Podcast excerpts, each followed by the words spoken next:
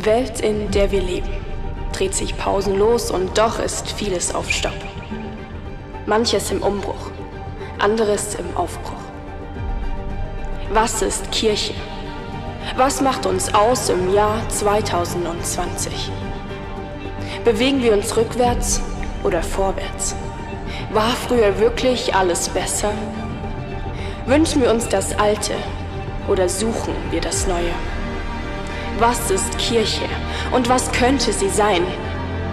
Ist das, was vor uns liegt, ein Land, das uns Gott erst noch zeigen wird? Liegt es an uns, Altes loszulassen, um Neues zu erobern? Während die Welt zum Erliegen kommt, können wir aufstehen, uns einlassen auf das, was Gott bereithält für seine Kirche. Kirche 2020. Willkommen zu dieser letzten Predigt in diesem Jahr, Kirche 2020. Wow, was für ein krasses Jahr liegt hinter uns, oder? Und alle die, die mit dem ICF Schwarzwald-Bodensee schon länger unterwegs sind, die wissen, dass eins unserer Herzensanliegen ist, Menschen zu befähigen. Wir sagen in unserem Clip, und guckt euch den unbedingt nochmal an auf unserer Website, unsere Vision, wir sagen, wir wollen nicht Kirche mit Menschen bauen, sondern wir wollen als Kirche Menschen bauen. Und das ist der Grund, warum ich heute hier nicht alleine predigen werde, sondern nachher auch unsere Hanna, die ist eine unserer Studentinnen. Wir haben inzwischen vier Studenten bei uns im ICF, SWB, und sie wird nachher auch einen Teil von der Message machen. Und das Coole ist, wir haben noch ein ja, ein Team von zwei Mädels aus Freiburg. Eigentlich ist die eine sogar in Ecuador. Die haben uns auch noch was vorbereitet für diese Message. Also seid gespannt. Es wird eine richtig gute Zeit, die wir hier heute haben, okay? Seid ihr ready? Yes. Hey, ich weiß nicht, wie es dir geht mit diesem Jahr 2020. Wir haben gerade gehört, hey, es war für manche das beste Jahr ever. Aber vielleicht geht es dir so, ähm, wir haben es an Heiligabend gehört, dass du diese Mülltonne am liebsten nehmen würdest und dieses Jahr 2020 einfach mal wegschmeißen. Ja, sagen, ey, so ein Rotz, da lief so viel falsch in meinem Leben. Da war so, ähm, alles Mögliche wurde erschüttert, wurde mir weggenommen. Ich darf nicht mehr Gottesdienste erleben, wie ich es kannte. Ich darf mich nicht mehr mit Menschen treffen, wie ich es gerne wollte. Und vielleicht ist dieses Jahr 2020 für dich so eine richtige Herausforderung gewesen. Und deswegen unser Thema heute, Corona Gold in Herausforderungen wachsen. Gott möchte all den Mist, den du erlebt hast, zu Gold machen. Der Mist, der dieses Jahr ähm, so in deinem Leben war, Gott möchte ihn zu Gold formen und auch genau das ganze Thema Corona. Und wisst ihr, uns geht's so oft so, dass wir unsere Umstände gerne ändern möchten, dass wir sagen, Gott, komm doch und verändere meine Umstände. Aber Gott sagt, nein, ich möchte in deine Umstände reinkommen und ich möchte dich in deinen Umständen verändern. Ich möchte nicht die Umstände ändern, sondern ich möchte dich in den Umständen ändern. Und das Jahr 2020 ist vielleicht so ein Jahr, wo ganz viele Dinge erschüttert wurden. Ich hatte das letzte Woche hier schon gesagt. Ich habe immer dieses Bild von diesen ähm, Hast du dein Haus auf Sand gebaut oder hast du es auf Felsen gebaut? Und Corona ist wie so, so ein Wind, der durchfegt, wie so ein Sturm, der erschüttert, was zu erschüttern ist. Wir sehen, dass Dinge, die davor schon instabil waren, kaputt gehen. Unternehmen, die davor schon instabil waren, werden jetzt leider kaputt gehen. Vielleicht Ehen, erlebst du es, dass eure Ehe davor schon herausfordernd war und dann auf einmal werdet ihr als ganze Family zu Hause eingeschlossen, mehr oder weniger, mit Homeschooling und Homeoffice und dann merkst du, wow, jetzt geht's aber richtig zur Sache. Ja? Denn Herausforderung, in Herausforderung wird sichtbar, was verborgen war. In Herausforderung wird sichtbar, was davor verborgen war. Und so ist es auch mit diesem ganzen Jahr 2020, dass Dinge ins Sichtbare kommen, die wir vielleicht davor noch gar nicht gesehen haben. Wir sehen es auch, dass Beziehungen kaputt gehen, wo vielleicht davor das Fundament schon ein Stück weit angebrochen war. Und wisst ihr, das ist genau das Thema heute. Wir möchten euch sagen, wirft das Jahr 2020 nicht weg, sondern Gott möchte durch das Jahr 2020 dich weiterbringen. Er möchte dich stärker hervorgehen lassen, als du in dieses Jahr reingegangen bist. Du wirst stärker im Glauben durch Herausforderungen. Und da möchte ich in unsere erste Bibelstelle reingehen, die steht in 1. Petrus 1, Vers 6 und 7. 1. Petrus 1, 6. Deshalb jubelt ihr voller Freude, obwohl ihr jetzt für eine Weile den unterschiedlichsten Prüfungen ausgesetzt seid und manches Schwere durchmacht. Und jetzt müsst ihr wissen, dieser Brief von Petrus, der wurde an die verfolgten Christen geschrieben. Die haben miterlebt, dass Jesus auf eine grausame Art und Weise gekreuzigt wurde. Sie haben miterlebt, dass ein Stephanus ähm, hingerichtet wurde, dass ein Jakobus hingerichtet wurde. Sie haben mitbekommen, ähm, wie grausam das sein konnte, dass man für seinen Glauben sterben musste. Und an diese Christen schreibt Petrus, hey, ihr jubelt voller Freude, obwohl ihr jetzt für eine Weile und jetzt hier dieses manches Schwere durchmacht. Würdest du das so als manches Schwere bezeichnen, wenn wirklich Leute verrecken? Also ich würde sagen, nein. Ja? Ähm, und es ist krass, dieses Wort, jubelt voller Freude, wenn du ins Griechischen reinguckst, frohlocket heißt es ja auch, oder in den griechischen Urtexten, dann ist es in der Gegenwartsform geschrieben. Das heißt, Petrus sagt zu den Leuten, in der Situation, in der ihr seid, ist Freude. Du kannst dich freuen in diesen Herausforderungen, in diesen Schwierigkeiten. Und da wird uns die Hanna nachher noch mit reinnehmen, wie konkret wir das lernen dürfen. Und weiter geht's. Doch dadurch soll sich euer Glaube bewähren und es wird sich zeigen, dass er wertvoller ist als das vergängliche Gold, das ja auch durch Feuer geprüft wird. Glaube ist wertvoller als das vergängliche Gold. Hey, gerade jetzt 2020, ich weiß nicht, wie es mit deinen Finanzen aussieht, ähm, ob du deinen Job verloren hast, ob du in Kurzarbeit bist und du sagst, auf einmal ist es echt finanziell herausfordernd. Aber Gottes Perspektive ist so anders. Für ihn ist es überhaupt gar kein Problem, dich finanziell zu versorgen. Hört ihr dafür unsere Finanzserie mal an. Es ist für ihn kein Problem. Er sagt, dein Glaube ist wesentlich wertvoller als Gold. Dein Glaube ist wertvoller als, als, als all dein Reichtum. Ist dir das bewusst, wie wertvoll dein Glaube ist? Und wir lesen hier, dass er durchs Feuer geprüft wird wie das vergängliche Gold. Der nächste Vers heißt, denn wenn Jesus Christus sich offenbart, wird auch die Echtheit eures Glaubens sichtbar werden und euch Lob, Ehre und Herrlichkeit einbringen. Die Echtheit unseres Glaubens wird sichtbar werden. Herausforderungen bringen die Echtheit deines Glaubens ans Licht. Herausforderungen bringen die Echtheit deines Glaubens ans Licht. Wisst ihr, hier steht davon, dass es wie Gold im Feuer geprüft wird. Glaube wird wie geprüft im Feuer. Ich habe mich mal eingelesen, das ist ja über 1000 Grad wird verwendet, damit Gold überhaupt schmilzt. Und dieser Schmelzer, der reinigt es ja dann von dieser Schlacke, ja? Das nennt man dann auch Läuterung. Dieses Wort, das kennt man heute gar nicht mehr so gut. Das bedeutet Reinigung und ich finde es spannend. Das heißt auch etwas zu verbessern, ähm, an sich arbeiten, etwas wandeln, ja, also dieses Wort läutern. Und ich empfinde das Jahr 2020 wie so ein Jahr der Läuterung, wo Dinge weggenommen werden, wo falsche Fundamente ans Licht kommen, wo ähm, vielleicht Beziehungen sich verbessern oder sich auch wandeln, wo Dinge ans, ans Licht kommen. Und dieses Gold, das wird so lange geschmolzen, wusstet ihr das, bis der Schmelzer in diesem Gold sich widerspiegelt bis dieser Schmelzer, bis das Gold so rein ist, dass du das Gesicht des Schmelzers siehst. Und wir lesen in 2. Äh, Korinther 3, lesen wir, wir werden verwandelt in sein Bild. Das heißt, wenn du in dieser Hitze bist, wenn du in diesen Herausforderungen bist, dann wirst du immer mehr verwandelt in sein Bild. Was kann Besseres passieren, als dass wir durch Herausforderungen mehr verwandelt werden in Gottes Ebenbild? Das heißt, dein Gold das, was weggenommen wird, diese Schlacke, das ist gut, dass es endlich wegkommt, weil dann kommt das Gold ans Licht. Deswegen lasst uns Ja sagen zu Herausforderungen.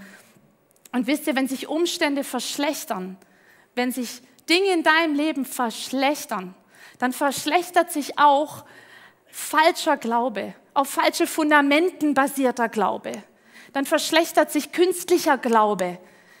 Und da verschlechtert sich auch auf falsche Wahrheiten gegründeter Glaube. All das verschlechtert sich, wenn sich deine Umstände verschlechtern. Wenn du nicht auf richtigen Glauben gegründet bist. Und ich glaube, dass Gott uns aus diesem Jahr 2020 stärker herausgehen lässt, weil wir wie so eine Läuterung hinter uns haben, weil wir, was wir gerade erleben, sagen, hey, und wenn wir nicht singen dürfen in der Kirche, Gott zeigt uns andere Wege. Wir werden andere Wege finden, egal wie deine Umstände sind. Herausforderungen machen deinen Glauben stärker. In Jakobus 1 steht, haltet es für reine Freude, meine Geschwister, wenn ihr in verschiedener Weise auf die Probe gestellt werdet. Wieder diese Freude. Ihr wisst ja, dass ihr durch solche Bewährungsproben für euren Glauben Standhaftigkeit erlangt. Also durch diese Bewerbungsproben, äh, Bewährungsproben kriegen wir Standhaftigkeit. Wie konkret kann denn das jetzt funktionieren? Ich habe uns hier mal einen Kindertisch mitgebracht. Habt euch vielleicht schon gewundert, was ich hier mit so einem schönen Tisch möchte? Ich setze mich da mal hin. Ja, also, wir haben hier so einen Maltisch oder das könnte ja auch ein Esstisch sein, ein Kindertisch, ja. Und wisst ihr hier so am Kindertisch, ich finde es ganz gemütlich, oder? Meine Mama bringt mir das Essen. Ja, gell? Wir haben hier ein kleines Kind, die findet es auch gemütlich. Super. Also, du sitzt hier am Tisch, du bekommst dein Essen serviert, zugeschnitten, portionsweise, dass du es dann auch vernünftig zu dir nehmen kannst. Ja, das ist so diese Wohlfühl-Oase als Kind. Da kann dir auch mal was runterfallen, ist nicht so schlimm, Mama macht's weg. Ja? Das ist so dieser Wohlfühlplatz. Aber wisst ihr, ich sehe es als Ort, wo wir für Dinge vertrauen, die wir sehen. Für Dinge glauben, die wir vielleicht schon mal erlebt haben, wo für uns realistisch sind. Das ist der Ort, wo du vielleicht für dich beten lässt, weil es tut dir gut. Aber das ist nicht der Ort, wo wir lernen, erwachsen zu sein und aufzustehen und in Autorität aufzustehen. Das ist nicht der Ort, wo Gott uns eigentlich haben will. Und ich gehe mal hier rüber. Das ist nämlich der Ort, den Gott eigentlich für dich hat. Ah, ist doch viel besser, oder? Wie findet ihr den Tisch? Also, das ist der Ort, wo Gott dich eigentlich haben möchte. Hier hast du Platz zu wachsen. Hier hast du Platz ähm, ja, dich zu entfalten, Gott besser kennenzulernen. Da war ich ja so ein bisschen eingequetscht. Aber hier habe ich Platz und dann nehme ich hier zum Beispiel den Psalm 23. Da steht, der Herr ist mein Hirte, ich habe alles, was ich brauche. Wow! Und wisst ihr, das ist krass, wenn ich das sagen kann. Der Herr ist mein Hirte, ich habe alles, was ich brauche. Ist vielleicht jemand von, dir, äh, von euch gerade arbeitslos geworden? Kannst du sagen, ich habe alles, was ich brauche, wenn du gerade arbeitslos bist? Kannst du sagen, ich habe alles, was ich brauche, wenn dein Mann vielleicht gerade abgehauen ist und du mit deinen ganzen Kindern zu Hause hockst, alleingelassen? Kannst du sagen, ich habe alles, was ich brauche, wenn du umgezogen bist, Beziehungen hinter dir gelassen hast, deine Schwester, die nur zwei Minuten entfernt war, wo du einfach mal kurz klingeln konntest und sie war da. Sie hatte alles, was du brauchtest in dem Moment. Und jetzt sitzt du in einem anderen Ort, in einer anderen Stadt und du hast erstmal niemand. Dann hast du dein Kind, das sitzt vielleicht noch am Kindertisch, weil es noch nicht gelernt hat, selber zu essen, weil es noch nicht gelernt hat, sich selber Mahlzeiten zubereiten und sagt, Mama, hier ist es so blöd, ich habe keine Freunde hier, ich will hier nicht mehr wohnen, warum ziehen wir nicht zurück? Das habe ich erlebt. Was mache ich dann? Dann sage ich, Herr, du hast in deinem Wort gesagt, ich habe alles, was ich brauche. Mein Kind ist damit drin. Es hat auch alles, was es braucht. Auch wenn ich gerade es noch nicht sehe, dass es Freunde hat. Auch wenn ich noch nicht sehe, dass es gerade glücklich ist, kann ich sagen, es hat alles, was ich brauche. Ich habe alles, was ich brauche. Das heißt, du nimmst das Wort Gottes, weg von deinen Gefühlen, weg von deinem Verstand und du stellst es über dich und sagst, dieses Wort ist für mich, spricht für mich lauter, dieses Wort hat mehr Kraft als das, was ich gerade sehe, als das, was ich gerade erlebe. Das bedeutet, dass du sagen kannst, ich habe alles, was ich brauche. Wisst ihr, Glaube ist keine Superkraft. Glaube ist nicht, dass du sagst, Gott, so und so möchte ich es gerne haben. Ich möchte, dass mein Kind jetzt gleich Freunde hat. Glaube ist das Vertrauen auf sein Wort, dich darauf zu stellen, auch wenn du Dinge nicht siehst. Und das lernst du hier am großen Tisch. Das lernst du nicht in der Wohlfühl-Oase, das lernst du hier nicht, sondern das lernst du, indem du in solchen Situationen bist und anfängst da reinzusprechen. Der andere Vers, den ich so stark finde, hier steht, auch wenn ich durch das dunkle Tal des Todes gehe, fürchte ich mich nicht, denn du bist an meiner Seite, dein Stecken und Stab trösten mich. Ich weiß nicht, wie es bei dir gerade war, ob du vielleicht diese Diagnose bekommen hast, Corona, und es dir auf so einmal so ging, dass du durch dieses dunkle Tal des Todes gingst. Was für Emotionen kamen hoch? Was für Befürchtungen kamen hoch? Und konntest du dann sagen, hey, ich fürchte mich nicht, denn du bist an meiner Seite. Du bist an meiner Seite, auch wenn ich vielleicht gerade die Diagnose habe, dass ich Corona habe oder eine andere Krankheit. Und wisst ihr, ähm, deine Herausforderungen sind das Epizentrum von Gottes Wirken in deinem Leben. Deine Herausforderungen sind das Epizentrum von Gottes Wirken in deinem Leben. Da, wo du vielleicht diese Herausforderung erlebst, wo du plötzlich Angst hast, ist genau die Situation, wo Gott mit dir durch will. Weil das ist die Situation, wo du anfängst für zu beten. Oder? Wo hast du gerade deine Herausforderung? Dort gehen deine Gebete hin, dort geht deine Aufmerksamkeit hin. Das heißt, das ist genau der Punkt, wo Gott gerade was mit dir machen möchte. Und wisst ihr, Corona ist nicht das Problem, ist das Virus, sondern das Problem ist die Angst, die dahinter steht. Die Angst ist es, womit der Feind dich kaputt machen möchte. Denn Gott baut sein Reich auf Glaube. Der Feind, der Teufel baut sein Reich durch Angst. Und das ist, was über diesem ganzen Thema Corona steht, ist die Angst dahinter. Deswegen diesen Psalm zu lesen, hey, ich fürchte mich nicht. Ich fürchte mich nicht, wenn ich weiß, dass du an meiner Seite bist. Ähm, der Feind ist nicht Corona, der Feind ist die Angst. Und ich finde es schon krass, wenn wir das jetzt mitbekommen haben. Ich weiß nicht, ob du das wusstest, dass wenn du, nicht, äh, wenn du singst, dass du keine Angst empfinden kannst in dem Moment. Wenn du singst, kannst du keine Angst empfinden. Jetzt ist es so, dass wir nicht mehr singen dürfen. Ja, zumindest im Gottesdienst. Das heißt, ich möchte dich ermutigen, sing zu Hause. Sing Worship, da wo du bist. Nimm deine Stimme und sing, denn Singen wird Angst vertreiben. Wort Gottes auszusprechen vertreibt die Angst. Und wir haben jetzt hier einen Tisch vorbereitet und dieser Tisch ist gedeckt für dich. Hanna, komm nach vorne, nimm uns hier mit rein. Wir sind gespannt. Cool. Danke, Michi. Mega, mega starke Gedanken. Und ich darf euch jetzt noch mit hineinnehmen in den Vers 5 vom Psalm 23. Und zwar da steht, du deckst mir einen Tisch vor den Augen meiner Feinde. Und wir widmen uns jetzt erstmal dem ersten Teil, du deckst vor mir einen Tisch. Sag mal alle, der Tisch ist gedeckt. Yes, der Tisch ist gedeckt. Und ähm, hier beim Kindertisch, da haben wir gelernt, okay, wir werden gefüttert, der Papa, der schiebt uns den Brei in den Mund ähm, und wir bekommen alles. Aber was heißt es jetzt, an den Tisch Gottes zu kommen und zu essen? Was heißt es jetzt? Und wie ich schon gesagt habe, es ist kommen und auch essen und es ist jetzt selbstständig essen. Und ähm, es kann dann schnell mal so kommen, oh, das ist doch voll egoistisch, ich kann doch nicht einfach nur kommen und mir nehmen, an alles ergreifen. Keine Ahnung, vielleicht sagst du auch, boah, ich habe diese Woche gar nicht so viel für Gott getan oder ich habe ähm, gar nicht viel Zeit mit ihm verbracht oder gar nicht, vielleicht sogar die Woche, als ob ich jetzt so heuchlerisch an den Tisch gehen kann, mir alles nehmen kann. Und es ist so, so gut, wie unser Gott ist, weil seine Prinzipien sind oft richtig anders wie unsere. Und zwar, er, bei uns heißt es, hey, zuerst kommt die Arbeit, dann das Vergnügen. Erst musst, du hart, erst musst du hart arbeiten und dann darfst du an den Tisch kommen und essen. Bei Gott heißt es, komm und iss so viel du nehmen kannst. Das ist alles bereitet. Und aus dem heraus gib weiter. Das heißt, wir haben gelernt, wir kommen an den Tisch, wir setzen uns und wir dürfen jetzt essen. Und dann, ne, das bemerke ich bei mir immer mal wieder, ich sitze da, es ist alles bereit und ich sage, Gott, gibt es noch mehr? immer wieder kommen wir in Situationen, wo wir sagen, Gott, ich habe ich hab nicht genug Liebe für die Person, die zu lieben. Ich kann doch nicht vergeben. Oder oh, ich bin immer noch in dieser einen Sucht drin. Es schenkt mir noch einen neuen Weg, wie ich in Freiheit kommen kann. Und dabei sagt Gott, ich habe den bereits getan, diesen Weg bin ich gegangen, indem Jesus Christus ans Kreuz gegangen ist. Und Jesus sagt selber am Kreuz, es ist vollbracht.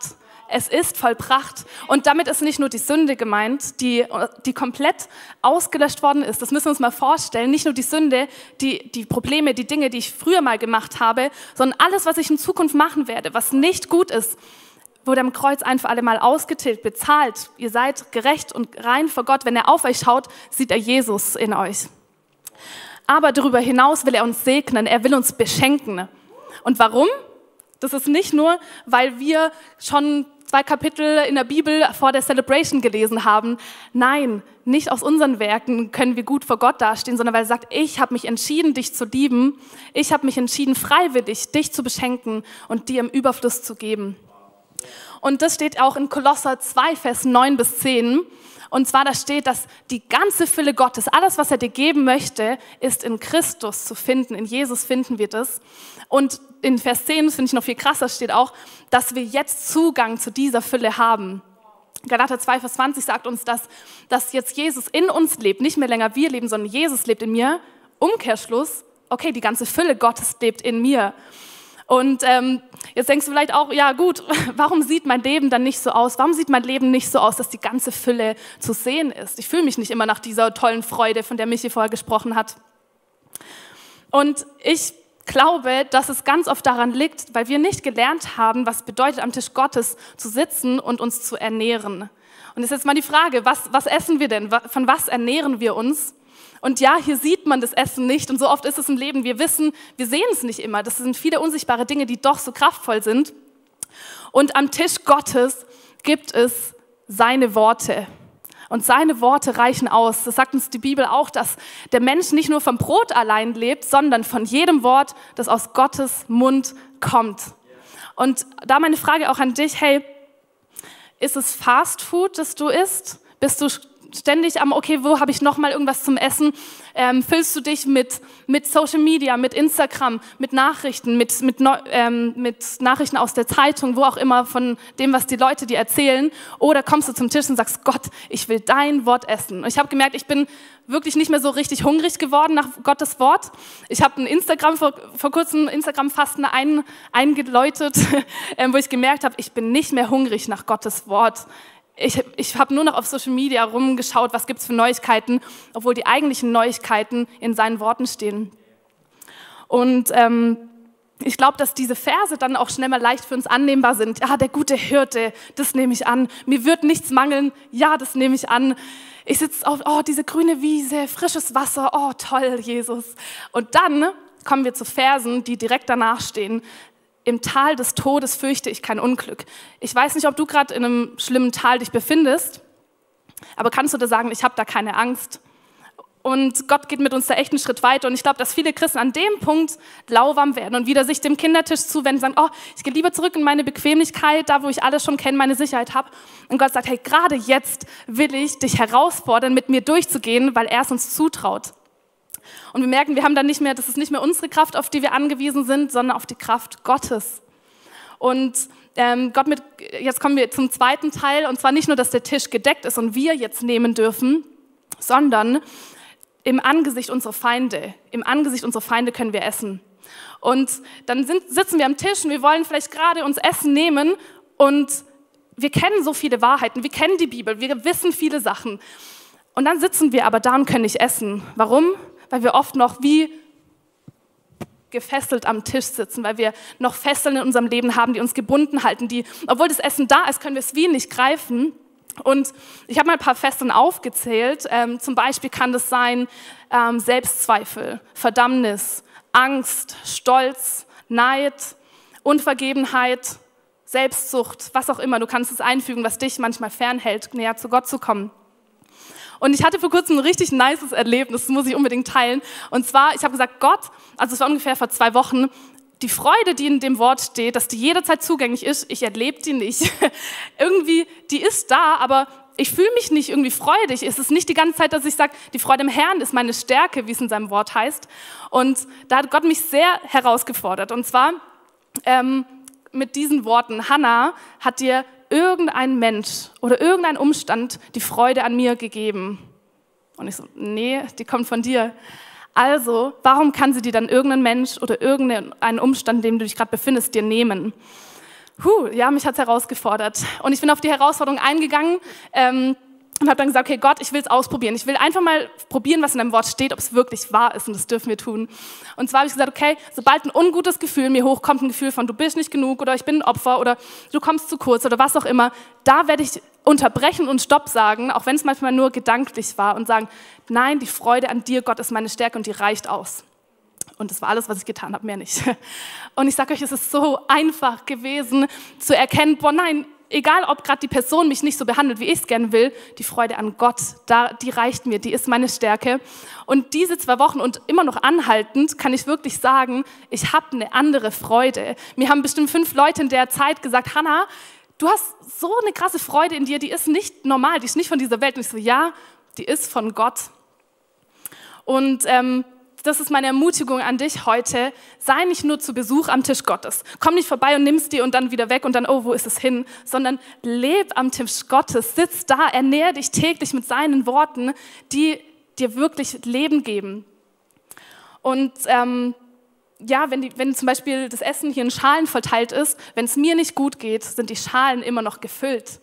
Gott, er hört nicht auf, die Versorgung fließen zu lassen. Nur wir können entscheiden, sitze ich dran und nehme die Versorgung oder unterbreche ich die Versorgung. Und ich liebe das an einem Buffet. Ähm, ich hoffe oder ich denke, viele von euch lieben Buffet auch so sehr wie ich. Wir müssen einmal bezahlen und ich darf immer essen. und so ist es bei Gott. Jesus hat einmal bezahlt. Deine Sünden sind für immer bezahlt. Du musst nichts mehr dafür tun, frei zu sein. Und jetzt ist es aber an der Zeit zu essen, zu nehmen. Nimm dir die Zusagen, die Gott in seinem Wort gesprochen hat und mach sie dir zu eigen. Mein letzter Punkt ist, dass meine Passivität die Aktivität meiner Feinde bestärkt. Wenn ich also da sitze und die ganzen Lügen glaube, keine Ahnung, ich bin Vielleicht bist du eine Mutter und sagst, ich bin keine gute Mutter oder ähm, oh je, was war damals? Ich habe da so schlimme Sachen gemacht, die darf ich niemandem erzählen. Was auch immer es sein mag. Wenn wir Probleme oder seien Süchte, Sorgen, Ängste, ich weiß nicht, was es ist, Gott weiß es und du weißt es, aber wenn wir die Probleme nicht angehen, ist es wie von einem gedeckten Tisch zu verhungern. Und das ist so genial, dass Gott uns jetzt diese Vollmacht gegeben hat. Du darfst jetzt entscheiden. Du darfst entscheiden, ne? hey, was regiert mich jetzt? Regieren mich die Lügen? Regieren mich die Sachen, denen ich, und, und Moment, die Sachen regieren uns, denen wir den Fokus zuwidmen. Und immer mal wieder passiert es auch bei mir, dass ich den Lügen des Teufels zuhöre. Und das Gute ist, es ist einfach zu sagen, ich kehre um, Gott, ich schaue auf dich, was sagst du mir? Und das ist unsere Entscheidung zu sagen, ich glaube nicht mehr die Lügen des Feindes, ich glaube die Wahrheiten meines Gottes und dazu müssen wir in seinem Wort nachschauen. Und ähm, genau, das ist mein letztes, was ich noch sagen möchte, ähm, dass es so wichtig ist, nicht, Gott schaut nicht die ganze Zeit, oh, welche Fehler macht er, macht sie, sondern kehrt ihr Herz um zu mir. Sind wir schnell zur Umkehr oder laufen wir lange in Sünde? Und irgendwann merken wir, okay, ich entferne mich lieber von Gott, anstatt wir umkehren und sagen, Gott, es tut mir leid, ich nehme wieder deine Wahrheiten an. Yes, also komm, nimm und widerstehe den Angriffen des Feindes.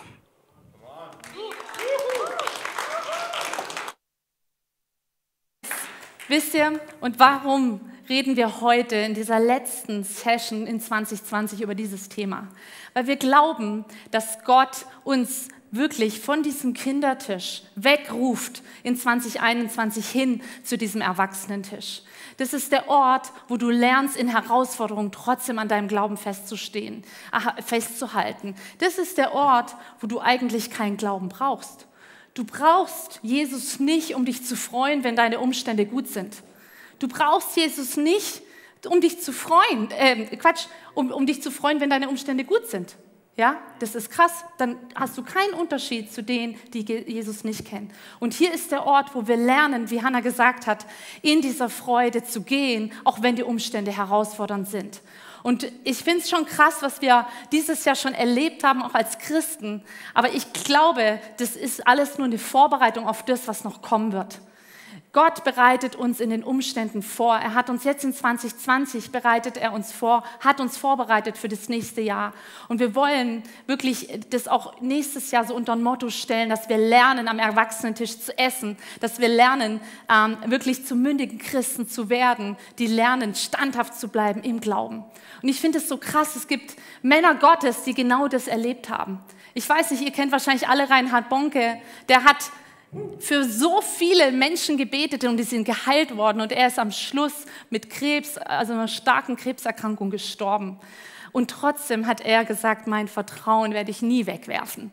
Ich werde immer ähm, all in gehen für meinen Gott und ich werde diesen Lauf vollenden. Und das ist das, was Gott uns auch anfeuert. Vollendet den Lauf. Die letzte Bibelstelle, die ich mit reinbringen will, steht in 1. Petrus 5, Vers 8. Seid besonnen und wachsam und jederzeit auf einen Angriff durch den Teufel, euren Feind, gefasst. Wie ein brüllender Löwe streift er umher und sucht nach einem Opfer, das er verschlingen kann. Ihm sollt ihr durch euren festen Glauben widerstehen. Durch diesen festen Glauben sollen wir ihm widerstehen. Und diesen festen Glauben, den lernen wir durch Herausforderungen. Wir nehmen euch jetzt mit in eine Story rein von einem Mann, der genau das erlebt hat. Der hat krasse Sachen erlebt, ist alles weggebrochen, alle Sicherheiten sind weggebrochen. Und er ist in diesem festen Glauben stehen geblieben und hat ein Lied geschrieben, das wir bis heute singen. Lass uns das jetzt anschauen.